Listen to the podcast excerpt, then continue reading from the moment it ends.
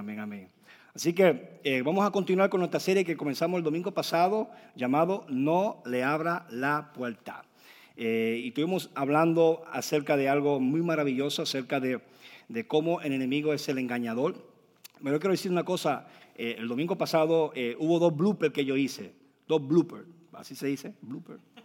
Dos errores que dije, y doy gracias a Dios por personas muy amorosos, gracias a Dios por hermano José Luis, ah, pero eh, una cosa que dije, no sé si se acuerdan ustedes, que dije, estaba, la suma que hice estaba muy mala suma. Eh, usé lo que era un, 3% cuando era la tercera parte. La tercera parte es, totalmente diferente.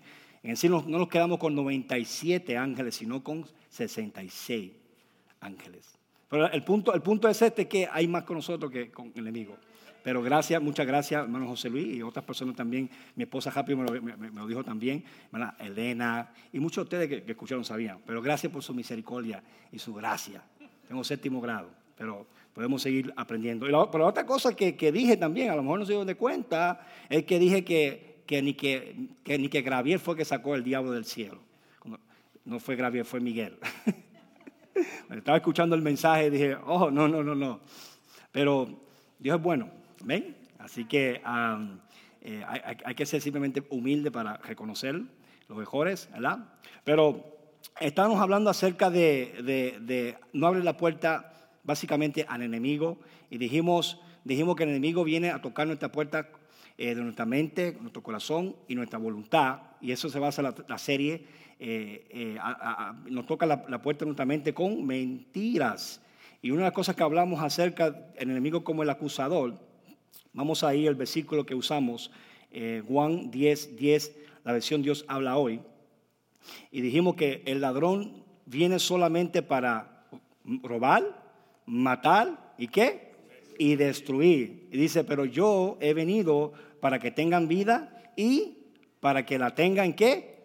En abundancia. Entonces aquí vemos la misión o el plan del enemigo y vemos también la misión, el plan de Dios para la vida de cada uno de nosotros, es vida y vida en abundancia. Pero el enemigo es el, que roba la semilla de la verdad para matar el espíritu de la fe y para destruir nuestra esperanza. Y otras cosas más que puede destruir si le abrimos la puerta a la mentira. Entonces dijimos unas cosas, que Satanás es el engañador que ataca la mente con mentira.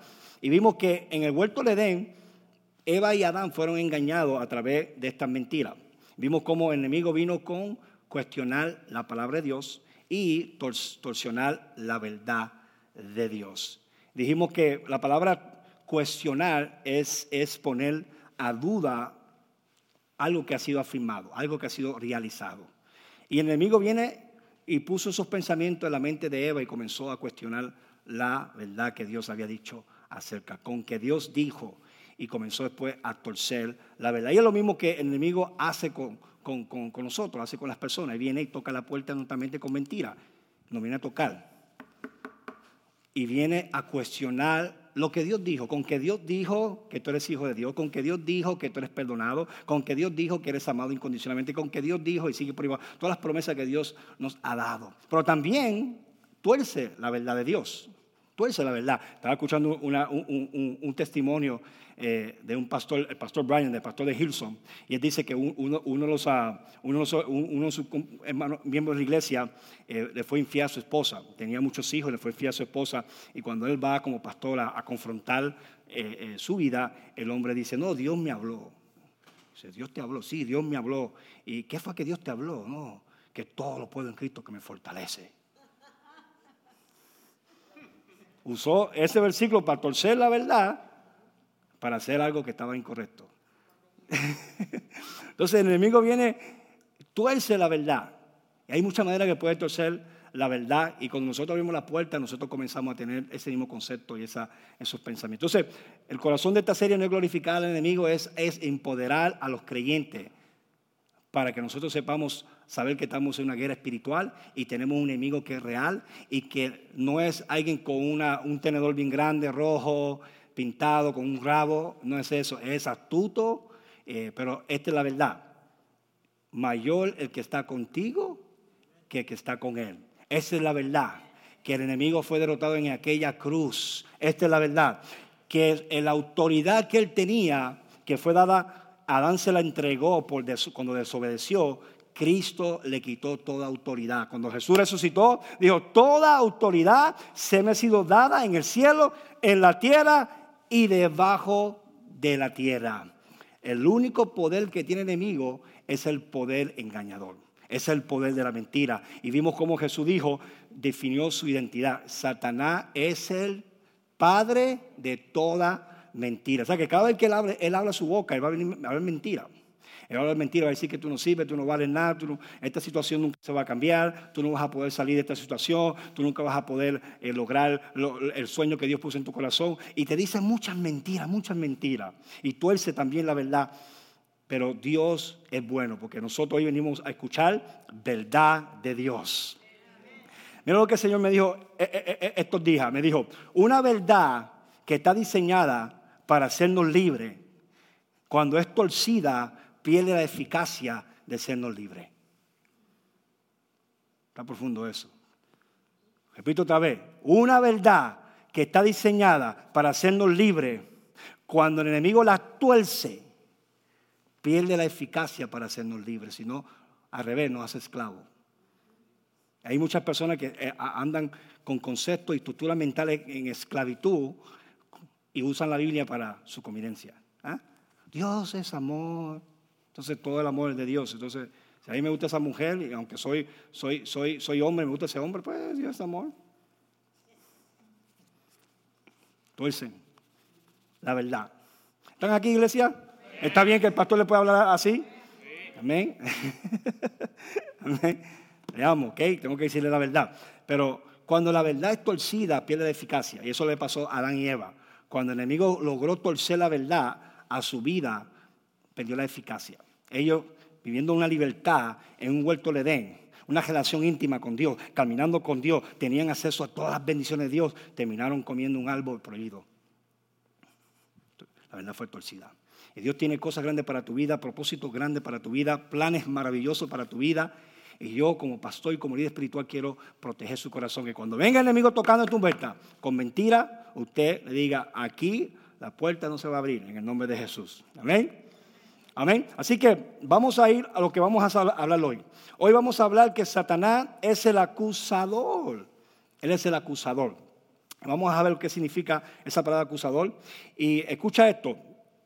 La definición de acusador en el hebreo y en el griego es muy interesante. La palabra en el hebreo, esa palabra acusador, tiene una traducción en, en la raíz que es Satan. Satan tan interesante, ¿verdad? ¿Cómo suena? Satán. Satanás. en el hebreo. Y en la palabra acusación significa, esta es una, una de las definiciones, hay muchas definiciones, pero una de ellas, la raíz, el verbo de la raíz es esta, es resistencia. Resistencia. Santiago 4, 7 dice, resistir qué? Al diablo. Entonces Él nos resiste. Cuando viene con acusaciones, nos está resistiendo. Pero la palabra, esa palabra resistir también viene del latín, me encantó, y significa detenerse o quedarse atrás. Detenerse y quedarse atrás. Ahora, cuando el enemigo viene con acusaciones a tu corazón, porque él es el, acusador que toca la puerta de tu corazón con acusaciones, comienza a acusar tu corazón, comienza a acusarte. Y lo que está haciendo él es que su intención es esto, es, es que te detenga. Espiritualmente, emocionalmente, te detenga tu caminar, tu caminar con Dios. Y te quedes atrás. ¿Tú sabes cuántas personas hoy en día en el cuerpo de Cristo, aún allá afuera, están detenidos? Espiritualmente no hay actividad espiritual en su vida, no están avanzando en el reino. ¿Por qué? Porque fallaron, cometieron un error y apareció el acusador. Porque el acusador lo que hace es que viene con mentira y después que tú le abres la puerta a la mentira, viene y te acusa. viene y te acusa. dice, ah, lo que hiciste, mira lo que hiciste, y apunta los dedos. Pero tengo buena noticia para ti. Tengo una noticia para ti. Pero antes de eso, te voy a, seguir hablando de qué significa acusación. Ahora, la palabra griego para acusación es la palabra que muchas veces usted sabe lo que es. Es simplemente la idea que transmite esta palabra es hablar en contra de alguien. hablar en contra de alguien. Isaías 54 al 17, la versión Dios habla hoy, dice así. Pero nadie, esto es una promesa para los hijos de Dios, ¿ok? Es una promesa para tu vida y esta es mi oración para tu vida. Esta es mi oración para ti. Isaías 53, 54, 17 dice, pero nadie ha hecho el alma que pueda destruirte. Dejaré, dejarás callado a todo el que te acuse. Esto es lo que yo doy a los que me sirven. La victoria, el Señor es quien lo afirma. No hay ninguna alma, dice, no hay ninguna alma nueva que el enemigo pueda inventar, que pueda hacer que Dios no lo haga callar la voz de la acusación. Por eso es importante entender la verdad, lo que Dios dice acerca de ti, entender la verdad, lo que Dios ha hecho por ti. ¿Por qué? Porque cuando venga el acusador tocando la puerta, y el acusador va a aparecer cuando nosotros fallamos, cuando cometemos un error. Ahí que viene el acusador. Porque hay acusaciones que son falsas, claro, y el enemigo también usa esas acusaciones, pero muchas veces va a venir con acusaciones que son verdad. Pero la buena noticia es esta, gracias a la obra de Cristo, su obra redentora, por nosotros podemos caminar libre de acusación. Que cuando el diablo toca nuestro corazón con acusaciones, Acusaciones, acusaciones, acusaciones. Porque lo que viene pasando cuando fallamos y cometemos un error, el enemigo aparece y comienza a acusar nuestro corazón y lo que hacemos caemos en condenación, en culpabilidad, en remordimiento. Y, lo, que sucede es que lo que sucede Adán, en vez de correr hacia Dios para buscar perdón y restauración, nos escondemos de Dios. nos vestimos de hoga de higuera. Nosotros mismos comenzamos a, planear nuestra salvación, cuando solamente la salvación se encuentra en Cristo. ¿Mm? Nos escondemos detrás de árboles. Nos escondemos a través de apariencia, de otras cosas. Y Dios tiene que decir, ¿dónde estás? ¿Dónde estás? Y Dios tiene que vestirte de piel de animal, que es el sacrificio de Jesucristo. Entonces, e, eh, mi, mi, intención con este mensaje es que cuando usted está bajo acusaciones, usted corra hacia Él, corra a tu Padre. Porque siete veces cae el justo siete veces Jehová lo levanta. es, como, es, como, es, como, es como tú bajas una, una, una, una pelota eh, y tratas de meterla dentro del agua. Estás, en la piscina y estás jugando con una pelota y estás tratando, más que tú no puedes meter la bola adentro. Cada vez que la metes para adentro y la sueltas, sale para afuera. Flota para afuera, flota, flota, flota. Tú y yo estamos tan marcados por la redención de nuestro Señor Jesucristo que no importa cuánto el enemigo trate con acusaciones, aleluya, meternos abajo, salimos hacia afuera. Estamos destinados a la victoria, aleluya. Estamos destinados a ganar esta victoria. Pero tenemos que saber lo que Dios dice acerca de quiénes somos, aun cuando llega su momento de acusaciones. Porque la verdad es que no somos perfectos. No somos perfectos. como papá, como mamá, eh, como esposo, eh, eh, etcétera, etcétera, etcétera. el enemigo va a, aparecer, va a empezar a acusarnos. Y muchas veces son acusaciones falsas. Comienza a difamarte en tu mente. Y muchas veces nosotros la creemos, le abrimos la puerta a la acusación de Dios. Ahora, vamos a ver una historia eh, acerca de un hombre llamado Josué, el sumo sacerdote Josué, y especialmente se encuentra esta historia en Zacarías 3, del 1 al 10. Y dar un poquito de historia para que entiendan lo que está pasando aquí. Josué, él es el sumo sacerdote.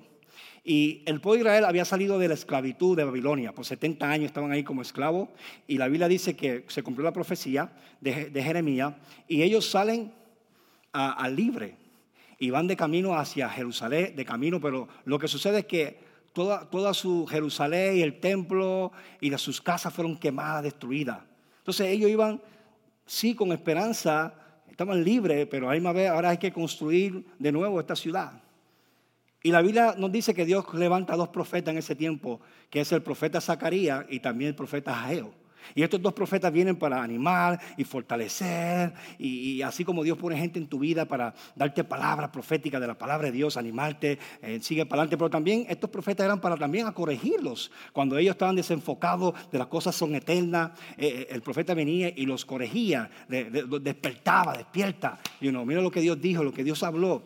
Y estos dos profetas Dios los levanta, y lo que sucede aquí es que Zorobabel era, era el gobernante y sumo sacerdote Josué era, era uno de los líderes espirituales que dirigía la, alabanza, dirigía los sacrificios y todo eso. Ahora, Dios le muestra una revelación a Zacarías acerca de, la batalla que está teniendo Josué. Josué está siendo bajo, bajo, está bajo el ataque de las acusaciones del diablo. Y mira lo que dice el, el versículo 1 del 3. Dice, me mostró al sumo sacerdote Josué, el cual estaba delante del ángel de Jehová. Digo conmigo el ángel de Jehová. Te dije que le voy a dar un poco de, comida sólida. ¿okay? ¿Sabes que en la Biblia el ángel de Jehová, el Viejo Testamento, eh, se cree que era, era, era Cristo? Era Cristo. Y la razón yo creo que es porque eh, cada vez que una ocasión Josué, cuando vino el ángel de Jehová con la espada, si usted conoce la historia, eh, eh, Josué se postró. Y dice la Biblia que el ángel no le dijo, no me adore. No lo, no, lo corrigió, no me adore. Simplemente le dijo, yo soy el ejército, viene de, parte del ejército de Jehová. Pero en Apocalipsis vemos que cuando el ángel se postró, Pedro se postró ante el ángel, Juan, perdón, el ángel dijo, a mí no me adore, yo soy consiervo tuyo. El ángel del, del Señor en la Biblia es un tipo de Cristo, era Cristo. Y, la razón que es Cristo, porque la Biblia nos dice que cuando se, le manifestó a la mamá de, Sansón, le dijo, yo soy el ángel de Jehová. Y dice, el papá le pregunta, ¿quién es tu nombre? Y él le dice, ¿por qué pregunta mi nombre? Si mi nombre es admirable. Y esa, es la, profecía acerca de Jesús. Dará un nombre y será su nombre admirable.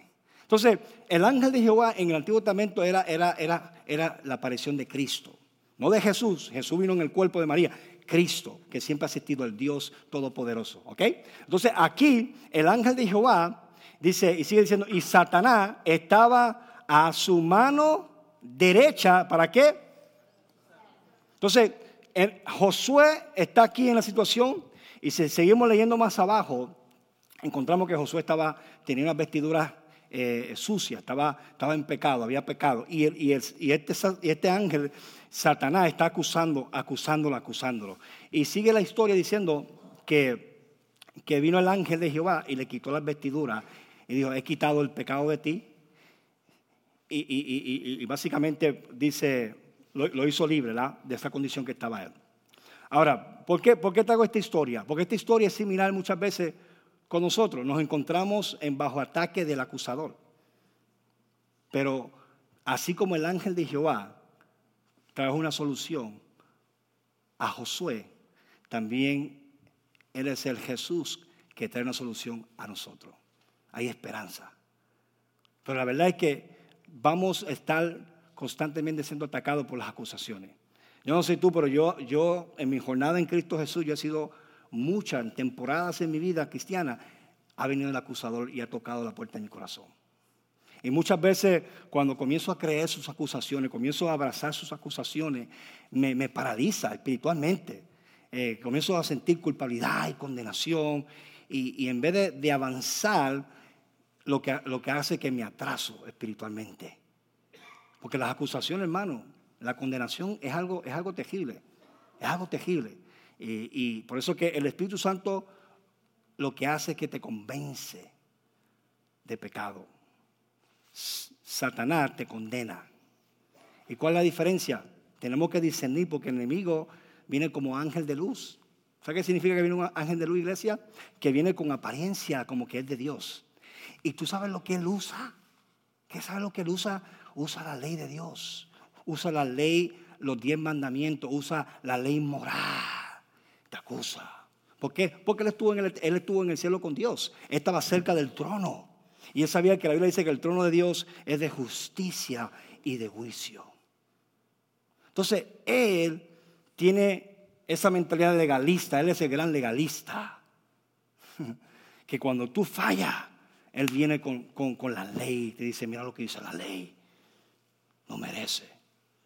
Y comienza a hablar a tu corazón comienza a acusar tu corazón. Por eso dice una de las armaduras que tenemos en la guerra espiritual, ¿cuál es? La armadura de justicia. ¿Por qué la armadura de justicia? Porque esa, esa justicia es la justicia de Dios. No es tu justicia, es la justicia. Tú has sido justificado. Y cuando el enemigo lanza saetas de fuego de condenación, saetas de fuego de culpabilidad a tu corazón, Dios te ha puesto una armadura, una, una coraza que se llama la coraza de justicia. Y esa justicia es la misma justicia de Jesucristo. Por eso cuando estamos bajo justicia propia, no podemos ganar la batalla, porque la justicia propia es lo que yo hago, pero la justicia de Dios es lo que Cristo ha hecho por mí. Y cuando el diablo viene a acusar tu corazón y viene a condenarte, aleluya, no puede penetrar el corazón tuyo, porque es la justicia misma de Jesucristo. Que cuando Dios te mira, cuando Dios te ve, iglesia, escucha esta revelación, Él ve a Cristo en ti y tú estás en Cristo, escondido con Él. No te puede encontrar, no te puede encontrar. ¿Dónde está? ¿Dónde está? ¿Dónde está este muchacho? ¿Dónde está? Está escondido en Dios, en Cristo. ¿Eso significa estar escondido en Dios, en Cristo? El diablo no te puede buscar. Eres como león fluyente buscando, está buscando, buscando, buscando a quien devorar. Pero cuando tú crees esta gran verdad, que tú has sido justificado, que tú has sido vestido con la justicia de Dios y que tienes una coraza de justicia que protege los dardos del enemigo con acusaciones. ¿Sabes cuántas veces nosotros hemos sido acusados por, por personas?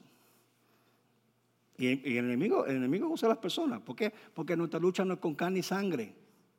Y va a usar personas para acusarte. Mira lo que dice Apocalipsis. 12 al 10. Mira lo que dice. Esto, esto fue el evento que sucedió en el cielo antes de la fundación del mundo. Antes que Dios creara a Adán y Eva, esto sucedió en el cielo cuando Satanás se rebeló contra Dios y se llevó la, tercera parte de los ángeles. Entonces oí una voz, fuerte voz, en el cielo que decía, ya llegó la salvación. ¿Quién es la salvación? Jesucristo. Dice, y el poder y el reino de nuestro Dios y la autoridad de su Mesías. Porque a qué ha sido expulsado el acusador de nuestros hermanos, el que día y noche los acusaba, ¿qué? Delante de nuestro Dios. Te voy a una revelación. Escucha esto. O sea, algunos de ustedes no baja el 20, pero se lo voy a sembrar a su espíritu. Escucha esto. En el Antiguo Testamento, Satanás podía entrar literalmente en la presencia de Dios para acusar a las personas. ¿Se acuerda, Job? Se colocó los ángeles. Y Dios dijo, eh, ¿de dónde viene? No te puedes colar de mí, yo soy omnisciente. ¿A dónde viene? Y dice, no, estoy, estás zarandeando la tierra. Y él sabía lo que tiene en su mente. Dios le dijo, oh, me ha considerado a mi, siervo Job. Y ahí comienza Satanás a decir, oh, a la razón que eh, te adora y te sirve es porque tú le tienes un cerco, lo has bendecido, pero tócale esas cosas para que tú veas cómo te maldice. Y, dices, yo conozco a mi gallito, eso es un gallo de pelea, así decimos en Puerto Rico, no sé si usted en México dice, es un, es un buen gallo. Voy a permitir que toques esto y esto para que tú veas que es un buen gallo. O sea, algo de calidad. Pero quiero que sepa esto. En el Antiguo Testamento el enemigo tenía acceso porque Adán le dio la autoridad. Pero cuando Cristo vino, que es el postero Adán, o el último Adán, que representa a cada uno de nosotros ahora en el cielo, Ahora el enemigo no puede subir a la presencia de Dios como hacía con Job. Eso sucedía en el Antiguo Testamento bajo sangre de animales. Bajo el nuevo pacto hubo sangre, la sangre del Cordero de Dios, que es Jesucristo mismo, que quitó el pecado del mundo. Ahora el enemigo no puede ir a sí mismo como, como antes iba por como ahí, entrar a la casa como, como si fuera, ah, ah, ah, ya no puedes entrar. Ya no puedes entrar. Dice el pastor, eh, ¿dónde? Aquí está, eso que te dice Apocalipsis, ha sido expulsado. Ya no tiene acceso. Ya no tiene acceso de venir delante de Dios a acusarnos. Ahora nos acusa a nosotros directamente. Nos acusa ahora nosotros directamente. Por eso dice aquí, el que nos acusaba día y noche delante de qué? De Dios. O sea, él iba delante de Dios decía, mira, Ah, mira, Dani, No puedes bendecir a Dani, no puedes prosperar a Dani, no puedes llamar al ministerio a Dani. No, no, él no, mira, mira, fue un drogadicto, fue esto, fue esto y para acá. No, no, no puede, no, no, no cualifica. No puede. Por eso en el Viejo Testamento, ¿qué pasó con Josué? Porque ese es el Viejo Testamento. Estaba, ¿Dónde estaba el enemigo acusándolo? A la derecha. ¿Qué es la derecha? Diestra.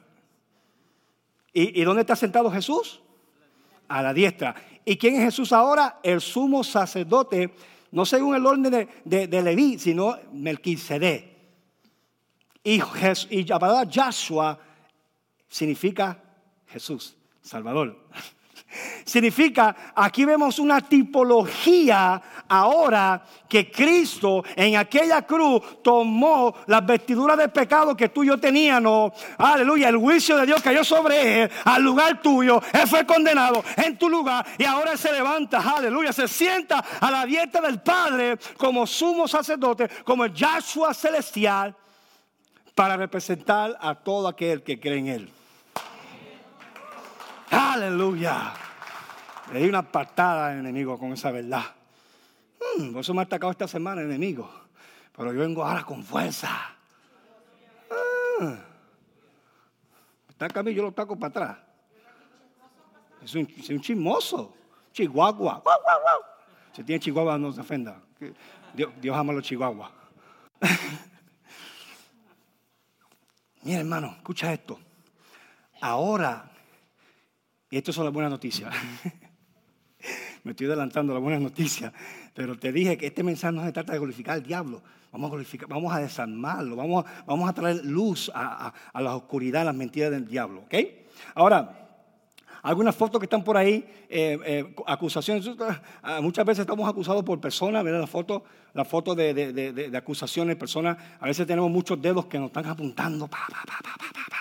y, y, ve, la reacción de esa mujer. Mira cómo está. Porque eso es lo que hacen las acusaciones, hermano. Sea cierto o sea falso, hermano. Si, si usted hace algo mal, escucha si tú haces algo mal y yo sé que está mal, y vengo a acusarte, oh, me lo que sí, eso está mal. ¿Tú, tú, sabías que esa persona ya sabe, esa persona sabe que lo hizo mal. La conciencia que ellos tienen le dice que lo hizo mal. Esa persona necesita acusaciones para tú llevarlo a un momento de arrepentimiento y que cambie, no, hermano. La acusación empeora las cosas. Peor las cosas. Así que si, si, si, si, si tú conoces a una persona que a lo mejor hizo algo mal y usted está usando la acusación, condenando, está empeorando la cosa. así es la reacción, así te pone. Y muchos de ustedes están así. Han tenido muchas acusaciones y están bajo bajo Pero hoy vengo a decirte, levántate y resplandece, porque ha llegado tu luz la salvación de Cristo Jesús. El enemigo que te acusa ha sido expulsado del cielo. Aleluya. Ahora, también acusaciones entre parejas. ¿Has visto ahorita a veces las parejas acusándose? Eso muchas veces el conflicto matrimonial. ¿Ok? Que no están casados todavía, joven aquí, esto es sabiduría para ti, que sepa acusaciones. Tú fuiste, no, tú fuiste, tú fuiste, tú fuiste. Y ahí están. Y de ahorita, destruyendo el matrimonio. No, no, no, hermano. Si, aunque, la persona lo hizo mal, usted, usted, usted sepa cómo el enemigo trabaja. No apunte, no apunte. La otra foto.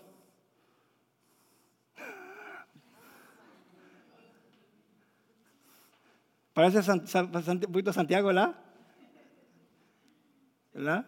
Pues Santiago está más bonito ser nieto de, su rey. Pero muchas veces nosotros mismos nos acusamos, nosotros mismos nos condenamos. Esa, es la terrible autocondenación. Muchas veces el enemigo dice, ya lo dejo más, ya lo dejo quieto, ya, ya la dejo quieta. Ella misma, ella misma, ella misma se, se, se acusa ella misma o él mismo. Por tantas cosas que amor tú has hecho en el pasado. No te perdona tú misma, no te perdona tú mismo. Lo que ya pasó, ya pasó, Cristo lo redimió ya. Pero muchas veces estamos acusando a nosotros mismos. Y todo eso es enemigo. No damos cuenta por ese enemigo. La voz del acusador te dice, tú no eres valioso. Te dice, tú no eres suficiente. Te dice, tú no eres digno. Te dice, no eres amado. Te dice, tú eres culpable. Y eso es lo que hace que te sientes descualificado. ¿Cuántas veces muchos de ustedes, a veces no, no no saben, pero cuando tú te sientes muchas veces descualificado de hacer algo, descualificado para ser una madre, un padre, lo que sea, esas son, estás bajo ataque de acusación, de condenación, porque la condenación te va a llevar a un punto de, de sentirte descualificado. ¿Me explico? Entonces, el enemigo, sepa esto, el enemigo es nuestro acusador, es el, es el, es el, es el fiscal. ¿Ah? El fiscal, él, él, él, él, constantemente viene ahí a ser fiscal. ¿no? Si tiene alguien en familia que es fiscal, no se ofenda un poco, porque eso es su trabajo, claro, pero el enemigo es un, es un acusador ah, como un fiscal. Ahí está, ahí, ahí, ahí, ahí, buscando, buscando hasta, que, hasta que pierdas el caso hasta que ya el veredicto se ha cumplido. Viene, viene el enemigo y viene con la carta y te trae todos los errores que tú has cometido. Mira lo que hiciste, mira lo que hiciste, mira lo que hiciste. Y te recuerda, ¿no? Te hiciste en aquello. Y de momento tú estás orando. Muchos de ustedes a, ah, eh, a veces vienen a la iglesia y están adorando y de momento ¡fum! te llega un, pensamiento de acusación. Hipócrita. Y ¡fum! Toda, toda, la inspiración se te va. Y empiezas a mirar para el. Y te mete un chicle en la boca. ya, ya la jegué ya. Y no sabe que el acusador tocó la puerta de tu corazón y la viste la puerta.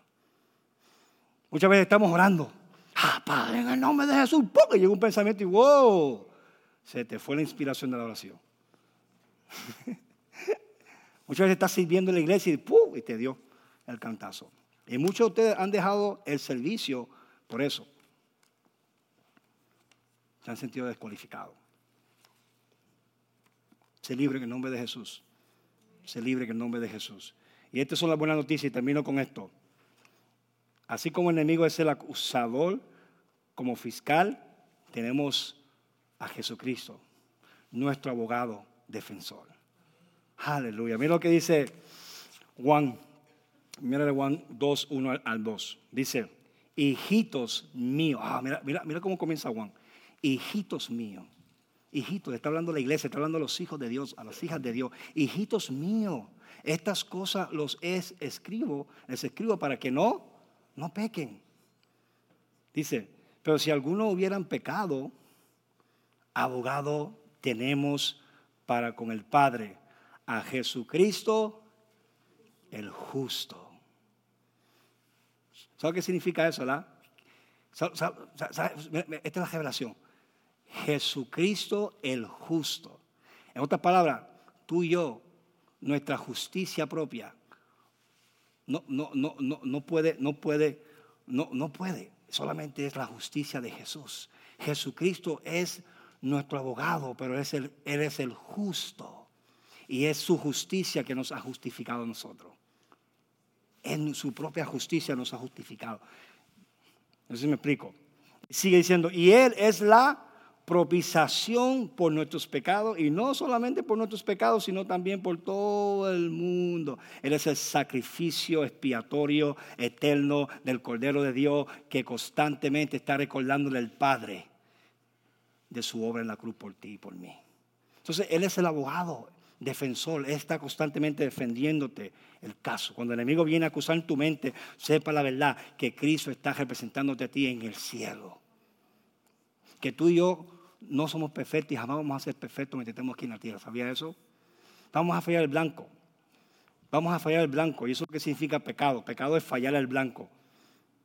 Cuando tú tiras una flecha y fallas el blanco. Nosotros vamos a fallar el blanco. Pero cuando fallemos el blanco, sepamos que tenemos a Cristo, que es nuestro sumo sacerdote, nuestro representante. Dice, pero pastor, eh, eso, eso no da licencia a la gente a pecar. Bueno, la gente no necesita licencia para pecar, la gente peca. Y yo creo con todo mi corazón que un verdadero cristiano, escuché la palabra, un verdadero cristiano, realmente salvo, no está planeando para pecar.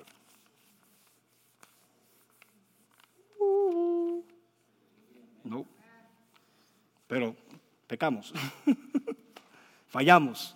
O sea, tú no te levantas a la mañana y dices, voy a planear hacer. No, pero Cosas bien suceden, de momento te, te olvidas las promesas de Dios, te desenfoca, ocupado y ¡pum! y falla y cometes un error.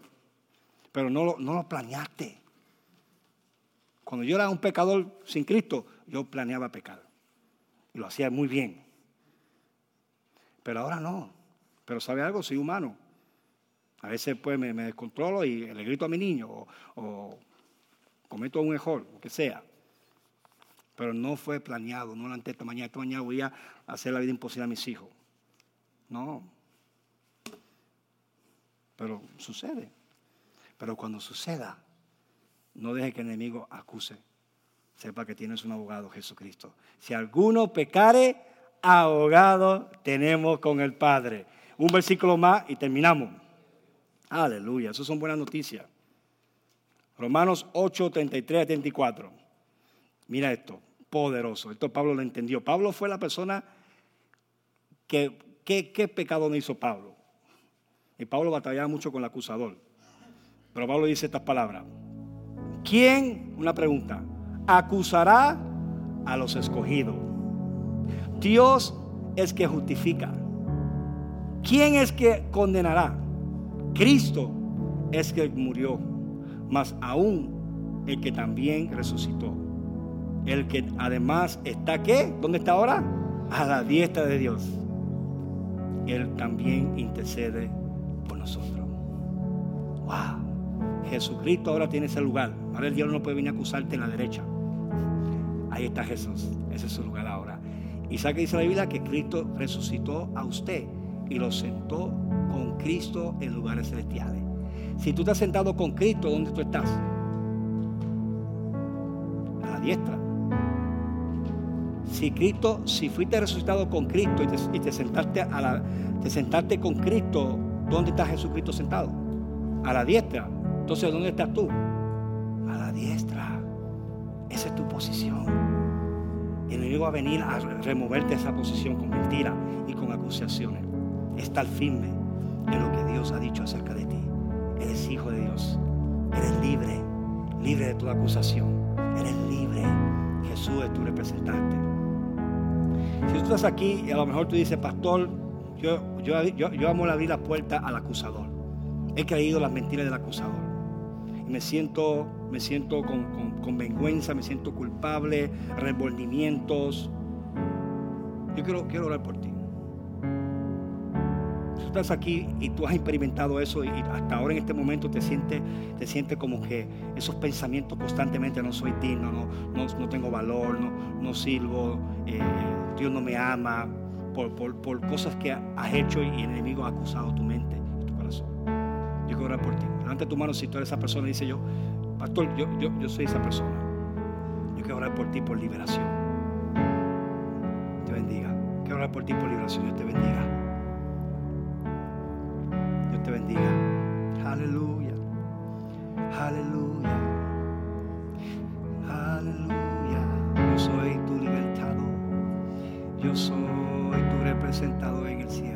Padre, en el nombre de Jesús presento estas hermosas personas. Señor, que ha estado bajo el ataque del acusador.